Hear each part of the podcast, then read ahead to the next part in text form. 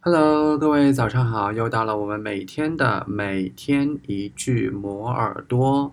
那么在开始今天的节目之前呢，多点赞，多转发本期节目。Maybe the problem with computers too clever for us is not that they are evil or rebellious like some we've seen in sci fi movies. What could put us in danger is that they might be too efficient. Maybe the problem with computers too clever for us is not that they are evil or rebellious like some we've seen in sci fi movies. What could put us in danger is that they might be too efficient.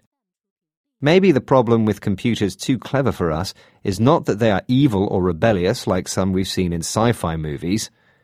What could put us in danger is that they might be too efficient.